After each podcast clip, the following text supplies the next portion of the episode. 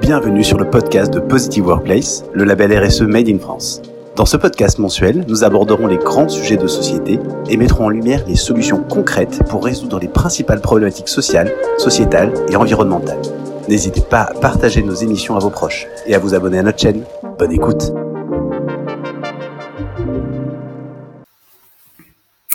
Parfait. Chères auditrices, chers auditeurs, bonjour. Bienvenue dans ce deuxième podcast de Positive Workplace. Ce podcast aujourd'hui va s'intéresser au sujet de la société à mission. Société à mission, euh, qui est un sujet extrêmement important euh, dans le label Positive Workplace, puisque c'est un des, on va dire, des, une des modèles d'entreprise, de qualité d'entreprise que nous prônons auprès de la plupart de nos clients qui se labellisent ou qui sont futurement labellisés. Euh, il y a cette semaine, la communauté des entreprises à mission a dressé le dernier baromètre, euh, le dernier portrait de ces sociétés à mission. On reçoit euh, aujourd'hui dans ce podcast Vivien Pertuso, qui est pour nous un des plus grands spécialistes du domaine. Euh, Vivien, je vous laisse vous présenter succinctement. Euh, bonjour Charles, euh, merci beaucoup de, cette, de cette présentation, j'en je, j'en suis presque euh, honoré. Euh, donc Vivien Pertuso, je suis animateur d'une newsletter qui s'appelle La Machine à Sens et désormais d'un podcast qui porte le même nom. Pour la pour la, la partie newsletter, c'est sur les, les, entreprises rôle modèle. donc je parle effectivement beaucoup des, des, des entreprises à mission pour moi, c'est des entreprises qui peuvent à la fois euh, se transformer en interne et également avoir une action positive sur la société euh, et également dans leur chaîne de valeur, que ce soit vis-à-vis de leurs clients, mais également vis-à-vis de, de, leurs fournisseurs. Euh, et sur la partie podcast, là, ce sera vraiment un podcast complètement dédié aux entreprises à mission. Euh, et dans un futur assez proche, il y aura une partie accompagnement, euh, mais on va se focaliser sur la partie newsletter et, et podcast aujourd'hui. Parfait, puisque vous parlez de la newsletter, euh, Vivien, est-ce que vous pourriez nous préciser comment elle est structurée Qu'est-ce que qu'est-ce que vous publiez dans cette newsletter Et puis on profiter pour rappeler euh, rapidement le lien? Oui, bien comment sûr. On peut, comment on peut s'abonner à cette newsletter? Alors c'est une newsletter qui est hebdomadaire, euh, que je tiens maintenant depuis deux ans, près de deux ans. Euh, elle est structurée à peu près toujours de la même manière. Euh, donc euh, je commence par une analyse d'une mission d'une entreprise qui a été euh, récemment, euh, qui est récemment passée société à mission. Donc c'est un décryptage de mission, à la fois la raison d'être et les objectifs de, de l'entreprise dans un exercice assez pédagogique. Donc je suis assez critique, mais je me veux toujours constructif. Euh, et c'est plutôt apprécié par euh, par les lecteurs et aussi par les entreprises euh, qui sont qui dont, l'analyse est, est, faite simplement parce qu'en plus ils sont pas au courant. Donc généralement ils la prennent un petit peu par surprise. Et ensuite il y a une partie actualité plus sur l'entreprise l'entreprise de manière générale une actualité sur les idées qu'il peut y avoir aussi sur les, entreprises responsables. Et je finis toujours par mon petit coup de cœur musical du moment euh, mais je crois qu'on y reviendra un peu plus tard euh, dans ce podcast. Et pour l'adresse, euh, pour l'adresse, c'est donc machine à sens, tout attaché, .substack.com. Substack, c'est S-U-B-S-T-A-C-K. le plus simple, c'est quand même d'aller dans votre moteur de recherche, vous faites la machine à sens, newsletter, vous êtes sûr de la trouver. Parfait. Euh, merci pour cette petite intro. Effectivement, euh, l'intérêt qu'on trouve nous personnellement euh, intéressant dans cette newsletter, c'est ce fameux benchmark, puis sur euh, l'analyse que vous pouvez faire de, l'ensemble de ces euh, raisons d'être, de ces missions d'entreprise. Le sujet est finalement assez récent à l'échelle de l'économie. Hein. tout vient à la base de, la loi Pacte hein, en 2019. Est-ce que, Vivien, vous pourriez nous, nous, rappeler un petit peu l'historique et, comment on est arrivé là, ce fameux modèle? C'est vrai que euh, dans le débat public, euh, c'est arrivé assez récemment. Euh, alors, il y a certes la loi Pacte, mais on va dire que euh, c'est vraiment arrivé dans le débat public lorsque Danone a décidé de passer société à mission, parce que c'était une très très grosse entreprise connue par tout le monde. Et donc là, pour la première fois, on a entendu parler euh, de, de cette qualité, et non pas un statut d'ailleurs, de cette qualité de société à mission. mais si on revient un petit peu sur les raisons qui ont motivé euh, le législateur de euh, faire passer cette euh, de faire passer cette loi, la loi Pacte, mais surtout les articles concernant la société à mission, il faut remonter un petit peu plus loin. depuis la fin des années 2000, il y a un certain nombre d'universitaires, notamment au sein de Mine Paritech, qui ont travaillé sur ce concept d'entreprise à mission d'entreprise à objet social étendu. et donc, ils ont travaillé avec d'autres universitaires au Collège des Bernardins sur la manière dont on pouvait remettre l'entreprise dans la société, euh, la rendre davantage responsable de ses actes et de ses impacts sur la société. Et donc il y a vraiment eu tout ce travail de réflexion qui a été fait pendant de longues années et qui a abouti euh, au concept de société à mission et à l'introduction dans la loi Pacte, ce qui, il faut quand même le dire, est assez rare finalement pour un concept universitaire de voir le jour dans un dans une loi et aujourd'hui de voir un certain nombre d'entreprises prendre ce chemin. Et justement, puisqu'on parlait de, nombre d'entreprises, est-ce que vous auriez quelques chiffres à nous euh, donner? Oui, alors euh, vous le disiez en, introduction, l'Observatoire des, entreprises d'émission a, vient de publier son, nouveau baromètre, euh, et donc on est à 505 entreprises d'émission à la fin 2021. alors quand quand il y a eu la, la présentation du baromètre, Anne Mollet, la directrice générale de la communauté, expliquait que même à date, on en était à 580. donc en fait, on voit qu'il y, a y a une progression. Alors pour certaines personnes, la progression n'est pas suffisamment forte il y a quand même une progression assez significative de mois en mois, surtout de trimestre en trimestre. C'est quand même très euh, très euh, très lié aussi à l'actualité des assemblées générales, puisque la, la société à mission doit être la qualité doit être votée par les actionnaires en assemblée générale, donc c'est quand même un acte formel qui nécessite quand même un peu de, temps. Donc c'est vrai qu'il y a des périodes de l'année où ça, ça, ça, augmente, ça augmente assez significativement.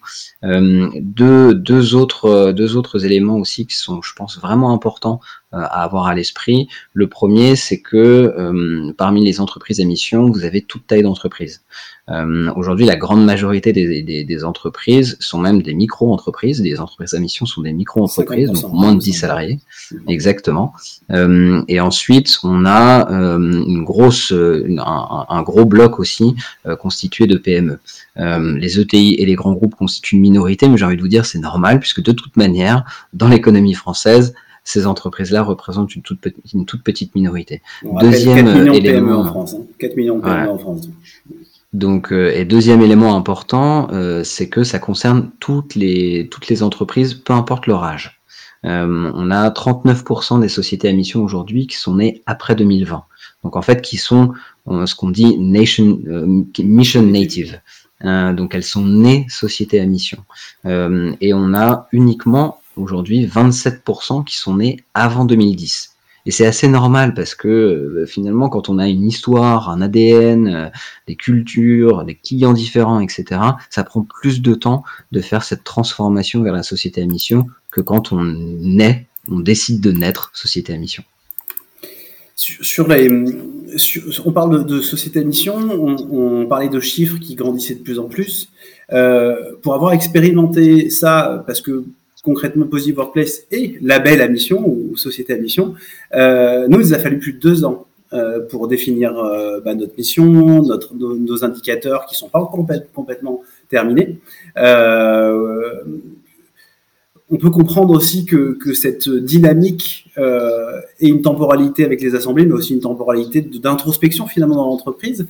J'avais une question qui, pour moi était, était, assez importante et je pense qu'il va intéresser aussi nos, nos auditeurs. C'est c'est comment euh, on définit, comment est-ce qu'il y a une, recette miracle pour définir sa raison d'être? Est-ce qu'il y a une, mayonnaise qu'il faut avec des ingrédients particuliers qu'il faut qu'il faut rassembler pour définir une bonne raison d'être? Vivien, vous avez analysé, je ne sais pas combien, peut-être seul vous avez le chiffre de, sociétés à mission depuis euh, deux ans maintenant, euh, de raison d'être, pardon. Quels, sont les secrets? Quels sont les garde-fous à éviter? Alors peut-être déjà juste pour euh, pour euh, rappel, parce que ça peut être utile pour euh, pour certains auditeurs, il y a il y a trois niveaux dans la loi Pacte. Il y a un premier niveau qui est l'intégration de la RSE comme une obligation pour toutes les entreprises. et ça c'est quelque chose, c'est un premier niveau qui est souvent oublié, mais c'est obligatoire hein, maintenant. il y a un deuxième niveau qui est de définir sa raison d'être et de la mettre dans ses statuts. on fait, on entend beaucoup parler aussi de raisons d'être qui sont non statutaires Donc elles n'ont pas la même valeur qu'une raison d'être qui est statutaire, puisque elles sont pas euh, sont pas opposables euh, par euh, les différentes parties prenantes. Donc la raison d'être, après, on peut juste se limiter à la raison d'être et c'est tout. Il n'y a pas de contrôle, il n'y a pas de remise en question, c'est vraiment quelque chose qui peut être juste inscrit dans ces statuts. Et ensuite, on a le troisième niveau qui est beaucoup plus exigeant, qui est la mission. La mission, elle est constituée à la fois d'une raison d'être et d'objectifs statutaires. Donc tout ça, tous ces éléments sont écrits dans la, sont écrits dans les, statuts. Je, je reviens, je reviens pas maintenant. Je pense qu'on fera plus tard sur la, suite des événements. Mais donc, quand on parle de la mission, on parle de la raison d'être et des objectifs. Euh, alors, il n'y a pas de recette miracle. Euh, parce que déjà, le législateur a été, euh, en, a peu dit euh, sur ce qu'il pouvait attendre, ce qu'on pouvait attendre d'une raison d'être ou des objectifs. Néanmoins, il y a quand même un certain nombre d'éléments à avoir à l'esprit. Et c'est vrai que euh, donc euh, maintenant j'en suis à 45 euh, missions analysées, donc ça fait pas mal dans tous les secteurs d'activité. et ce dont je me rends compte, c'est que il y a quand même quelques règles à suivre pour bien construire sa raison sa raison d'être et ses objectifs. Première première chose, c'est de ne pas partir de zéro. Euh, quand on construit sa raison d'être, ça s'appuie à la fois sur l'histoire de l'entreprise, quand elle a une histoire bien évidemment, euh, l'entreprise telle qu'elle est aujourd'hui, donc son présent, et également la projection de l'entreprise. Alors c'est pas forcément sa stratégie à 5 ans, c'est plus l'envie, qu'est-ce qu'on a envie de faire de son entreprise, comment on a envie de la projeter dans l'avenir et dans la société dans laquelle on veut qu'elle participe. Euh, ça, c'est un premier élément et c'est hyper important parce que souvent, euh, les raisons d'être se limitent à ce que l'entreprise est aujourd'hui. Donc, ne pas partir de zéro et ne pas se limiter à ce que l'entreprise est aujourd'hui. Ça, c'est un premier point. Le deuxième point, pour bien construire sa raison d'être, c'est de faire effectivement ce travail introspectif donc d'interroger euh, un petit peu bah, ses collaborateurs quand même euh, pour savoir comment eux perçoivent l'entreprise, comment ils ont pu grandir au sein de l'entreprise, comment ils, ils, se projettent au sein de l'entreprise et comment ils projettent l'entreprise dans l'avenir c'est de s'appuyer aussi sur toute la documentation qui peut exister au sein de l'entreprise. Une entreprise produit énormément de choses. Euh, que ce soit même des mails à des collaborateurs, euh, que ce soit son site internet, que ce soit des brochures euh, commerciales. Énormément de choses sont, sont, sont produites par l'entreprise qui sont autant d'éléments qui expliquent un petit peu sa culture, son ADN et ce qu'elle ce a envie de devenir.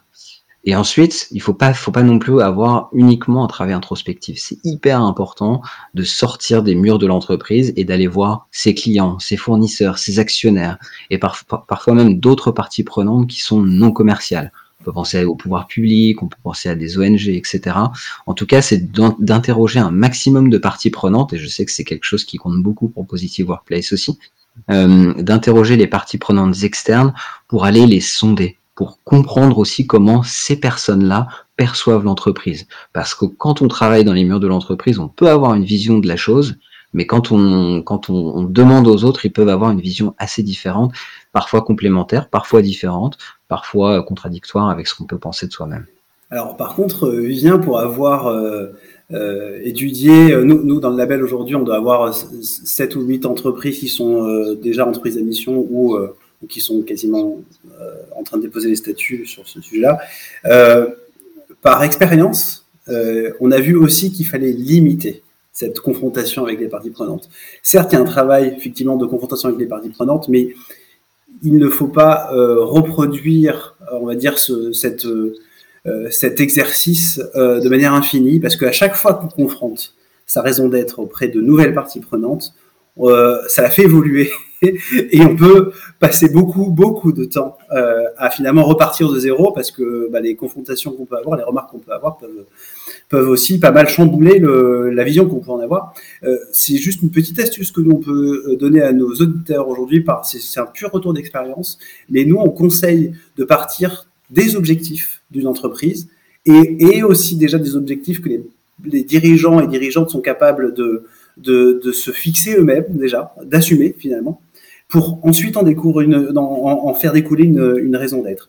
Donc si vous, êtes des, si vous avez envie d'engager votre entreprise sur un point de vue social très fort, sur un point de vue euh, environnemental très fort, faites-le. Mais dans ce cas-là, faites-en découler votre raison d'être aussi, puis confrontez-la et faites-la euh, grandir aussi avec, euh, avec vos parties prenantes. Mais, voilà, petite remarque que je voulais apporter, c'est clairement partir aussi des objectifs, c'est aussi parfois partir de, de, l'objectif premier de cette, de cette notion d'entreprise de, à mission. Hein. Donc, donc voilà, c'était une petite, petite intervention que je voulais faire sur ce sujet. On parle aussi souvent euh, d'indicateurs. Euh, dans les grandes lignes, hein, on fixe une raison d'être, on définit des indicateurs en face. comment choisir ces indicateurs? Il existe des indicateurs aujourd'hui euh, qui sont en train de se structurer au niveau de la CSRD, pour euh, ceux qui connaissent un peu le sujet, hein, à l'échelle européenne, mais qui ne sont pas encore actés euh, et qui risquent d'être sectoriels, justement. Est-ce qu'aujourd'hui, on se fie à des, à des indicateurs qui peuvent être sectoriels? Est-ce qu'on se fie à ses propres indicateurs? Comment ça fonctionne? Alors déjà, il y a, il y a deux types d'indicateurs. Donc là, enfin, il y a les deux types d'objectifs pour reprendre vraiment les termes, euh, les termes législatifs. Il y a les objectifs donc statutaires qui sont des, des objectifs généraux. Euh, ces objectifs généraux, euh, ils doivent être complémentaires avec la raison d'être. C'est rien d'avoir des objectifs. En tout cas, moi, je, je conseille vraiment pas d'avoir des objectifs qui ne sont pas du tout euh, inscrits dans la raison d'être. Il faut vraiment que ce soit complémentaire pour que tout ça forme un tout euh, et que ça, ça, ça, permette de créer une boucle vertueuse, une, une, boucle d'amélioration continue. Donc ça, c'est le, la première chose. Ensuite, il y a des objectifs qui sont opérationnels. Eux ne sont pas inscrits euh, dans, la, dans les statuts, mais ce sont eux qui vont permettre à l'entreprise d'avancer, de dédier, des, de dédier des ressources humaines et financières, de lancer des projets et de s'améliorer. Euh, donc là, je vais me focaliser plutôt sur les objectifs euh, opérationnels, parce que les objectifs euh, statutaires, ils sont plus généraux euh, et doivent être assez, assez en lien avec, avec la raison d'être. Quand on parle des objectifs opérationnels, là, il y a plusieurs écoles. Il y a effectivement là, il y a une, il y a une école qui est de se dire, euh, c'est trop compliqué en fait pour moi de trouver des objectifs opérationnels, donc je vais m'appuyer sur des référentiels qui peuvent exister. Ça peut être des référentiels liés à certains labels, notamment Positive Workplace, ou à des, à, des référentiels qui, pour le moment, sont en gestation. Euh, il y a la CSRD, il y a la taxonomie aussi au niveau européen. Euh, donc un certain nombre euh, d'éléments, de référentiels qui peuvent faire autorité euh, et qui permettent à l'entreprise de ne pas trop se poser de questions et de se dire je me mets, euh, je me mets dans, dans, dans, les règles, dans les clous un petit peu de certains référentiels. Ce sera suffisant pour, pour trouver la, pour trouver ma voie. Ensuite, il y a une deuxième école qui est de se dire, de toute manière, moi j'ai des objectifs euh, statutaires qui sont vraiment très singuliers. Et c'est important aussi, je pense, que les entreprises le, se rendent compte qu'elles ne sont pas obligées d'avoir les mêmes objectifs que euh, d'autres entreprises de leur secteur d'activité. Ces objectifs doivent refléter euh, l'identité de l'entreprise. Un exemple, dans les d'objectifs un peu inhabituels?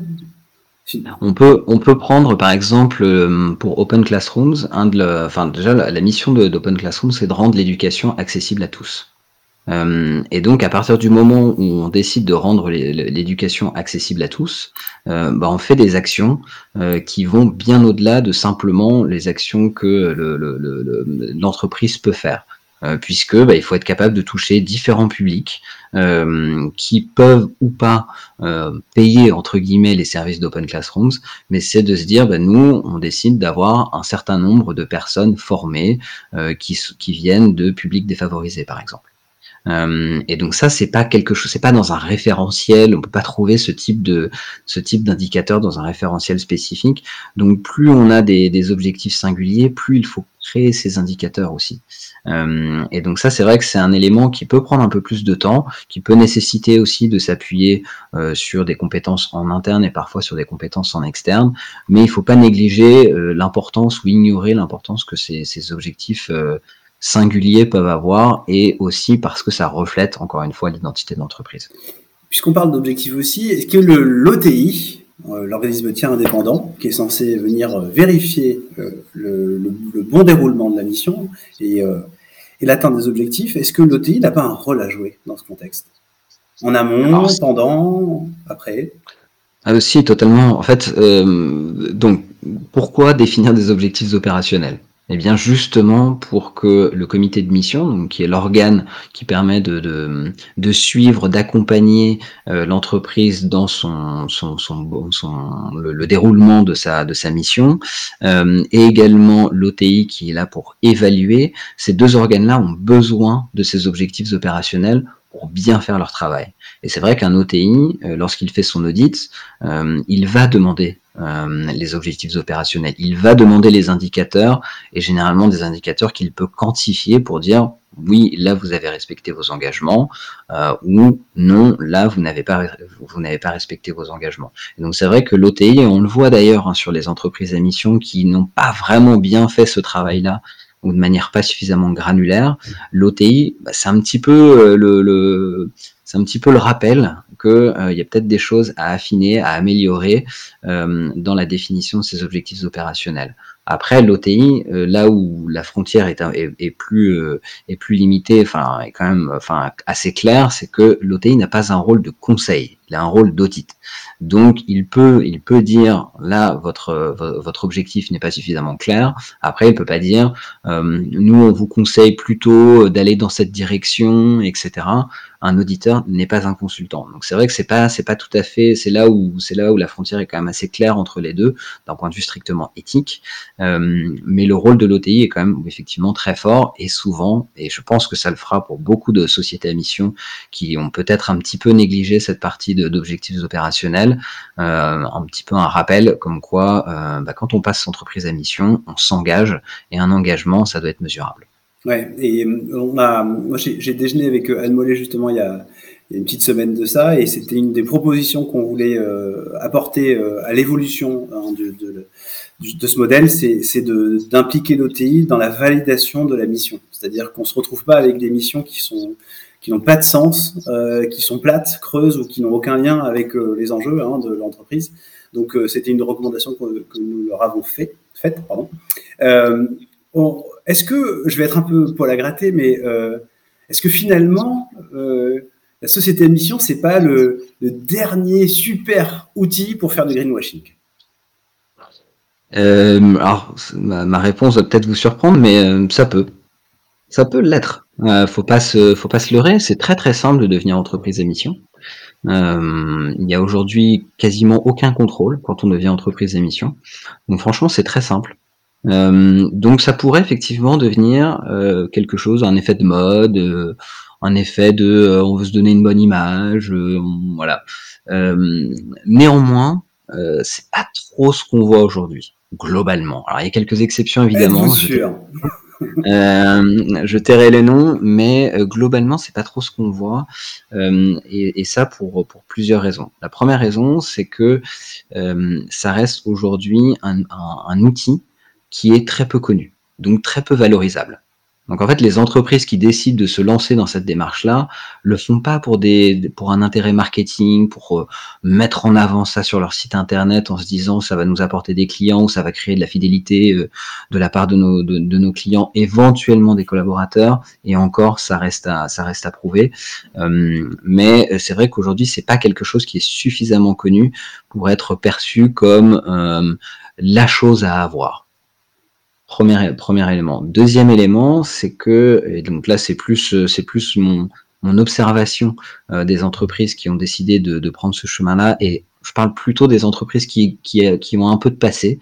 Je parle pas forcément des entreprises qui naissent euh, entreprises à mission, euh, mais pour celles qui ont un peu d'histoire, généralement ça vient, ce, passage en société à mission vient en complément d'une démarche RSE qui était déjà assez structurée. Euh, donc c'est pas quelque chose comme ça, ils se sont pas réveillés un matin en se disant tiens ça a l'air intéressant ce truc là, euh, pourquoi on passerait pas entreprise à mission ça peut Généralement c'est très structurant, ça peut être aussi un outil extrêmement structurant. Ça peut être effectivement un outil très structurant, mais en tout cas c'est quelque chose qui vient en complément euh, d'une démarche qui était déjà existante, qui était déjà structurée, assez forte et qui était au cœur de l'identité de l'entreprise. Et le, après, il y a un troisième point qui, je pense, est, est, et à avoir à l'esprit. Et peut-être qu'on ira, on ira là-dessus euh, à terme. Euh, L'idée n'est pas de moi, mais euh, c'est de se dire aujourd'hui, on se déclare entreprise à mission à partir du moment où on dépose ses statuts. Et dans ces statuts, il y a marqué société à mission. Euh, le problème, c'est que l'audit. Sur qu'on reçoit, on a y a écrit. Tout à fait. Euh, et donc, et c'est vrai que euh, en réalité, on pourrait dire que les entreprises à mission, eh bien, elles ne sont entreprises à mission qu'à partir du moment où elles ont passé leur premier audit. Euh, parce que c'est vraiment là où on peut se dire, ok, Là, la raison d'être, les objectifs statutaires et les objectifs opérationnels ont été validés. Il y a eu un, saut euh, d'approbation par un OTI. Parce que sinon, en fait, pendant 12 euh, mois ou 18 mois en fonction de la, taille d'entreprise, bah, l'entreprise peut se déclarer société à mission sans rien faire. Euh, donc c'est vrai que là, il peut y avoir euh, peut-être, si vraiment l'instrument le, prend de, prend de l'ampleur, il peut aussi, il y a beaucoup de dérives, euh, il peut y avoir un intérêt à revoir un petit peu le, la chose. Vivien, quel avenir de ce modèle en dehors de nos frontières? Euh, un bel avenir, j'espère. non, mais plus, plus, plus, plus sérieusement, euh, aujourd'hui, il y a relativement, il y a très très peu de pays qui ont des, euh, des, outils, des, qui ont des outils juridiques. On peut même parler d'innovation juridique. Hein, enfin, n'ayons pas peur des mots, euh, qui ont ce type de, d'outils, d'outils juridiques à leur, euh, à leur, dans leur corde. L'Italie est un bon exemple. Ils ont un, un, ils ont un statut qui est légèrement différent, mais on va dire qui, qui est assez similaire à à, l'entreprise à mission avec la société à bénéfice. Euh, mais aujourd'hui, il n'y a pas franchement d'autres équivalents. Euh, la communauté des entreprises à mission, euh, avec justement son homologue italien, ont commencé à, porter le sujet au niveau européen. Ça va prendre du temps, faut pas se leurrer. Hein, tout ce qui passe par le niveau européen prend du temps. mais je pense en tout cas que c'est le sens de l'histoire. en cours en ce moment aussi. Voilà, tout à fait. Euh, donc c'est le sens de l'histoire, je pense, que d'aller vers euh, ce type d'outils juridiques. Euh, mais avant que ça arrive vraiment au niveau européen, ça prendra du temps. Après, ça peut inspirer d'autres pays. Je sais qu'il y a des réflexions en Belgique, par exemple. Donc ça peut inspirer d'autres pays de manière plus sporadique avant de monter au niveau européen. Parfait. on a bien terminé nos podcasts par deux trois questions conventionnelles. Est-ce que vous auriez un conseil à donner à nos auditeurs? Un conseil de manière, euh, de manière générale, euh, bah déjà, euh, si vous vous posez la question de l'utilité que votre entreprise peut avoir dans la société, ça veut dire que vous pouvez être un bon candidat pour devenir une entreprise à mission. il y a une question de conviction, je pense, qui est vraiment forte et que de plus en plus de d'entrepreneurs, de, dirigeants commencent à, à avoir quelque part dans leur cerveau. Et donc, quand on, quand on réfléchit à cette question d'entreprise à mission, on réfléchit un petit peu à la transformation de son, de son entreprise, de son business model et à l'impact qu'on veut avoir dans l'entreprise. Donc le conseil, c'est dès que vous vous dites qu'est-ce que j'ai envie de faire de mon entreprise et surtout qu'est-ce que j'ai envie que mon entreprise apporte à la société, l'entreprise à mission est peut-être quelque chose qui peut vous intéresser. Est-ce que vous auriez euh, une lecture, un podcast, une référence euh, à nous conseiller? Alors ça c'est vraiment très compliqué euh, parce que je lis beaucoup et j'écoute énormément de podcasts, euh, donc je vais essayer de me limiter. Euh, au niveau des podcasts, il y a un podcast que j'aime beaucoup qui s'appelle Harmony Inside, qui est un podcast qui interviewe beaucoup d'entrepreneurs, de, dirigeants, notamment sur leur culture d'entreprise. donc je le recommande assez chaudement. au niveau des lectures, alors je les ai, je les ai à côté de moi.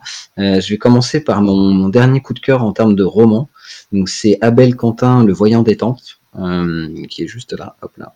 Abel Quentin, le voyant des tempes, euh, bouquin absolument phénoménal. Euh, vraiment un, roman comme comme j'en ai pas lu depuis très longtemps. assez épais mais qui se lit vraiment d'un trait et une très très belle écriture. Je, je, recommande très chaudement. Sorti l'an dernier.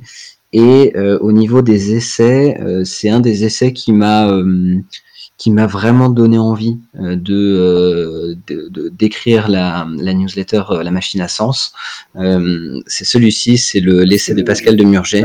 L'entreprise du 21e siècle sera politique ou ne sera plus, qui est vraiment aussi une excellente lecture que je que je recommande chaudement parce qu'elle elle donne plein de plein d'envie, euh, elle, elle, elle, pose énormément de questions et il y a aussi des pistes de réflexion hyper intéressantes pour, euh, pour n'importe quel entrepreneur ou n'importe quel dirigeant. Pour rappel, c'est le patron de la Maïf.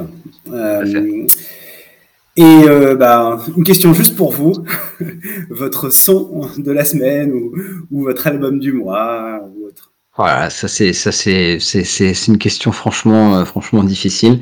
Euh, alors j'ai un petit peu réfléchi et je me suis dit il me fallait absolument euh, un morceau d'un d'un groupe que j'aime énormément qui s'appelle Idols. Euh, c'est c'est un groupe plutôt punk mais qui est très revendicatif. Le, le, la chanson s'appelle Mother et c'est une chanson qui est vraiment très forte parce que ça parle de la de la mère du chanteur, de sa vie extrêmement dure euh, de, du, vraiment d'un, une vie vraiment pas simple, tout ça sur un son euh, très guttural, très rock.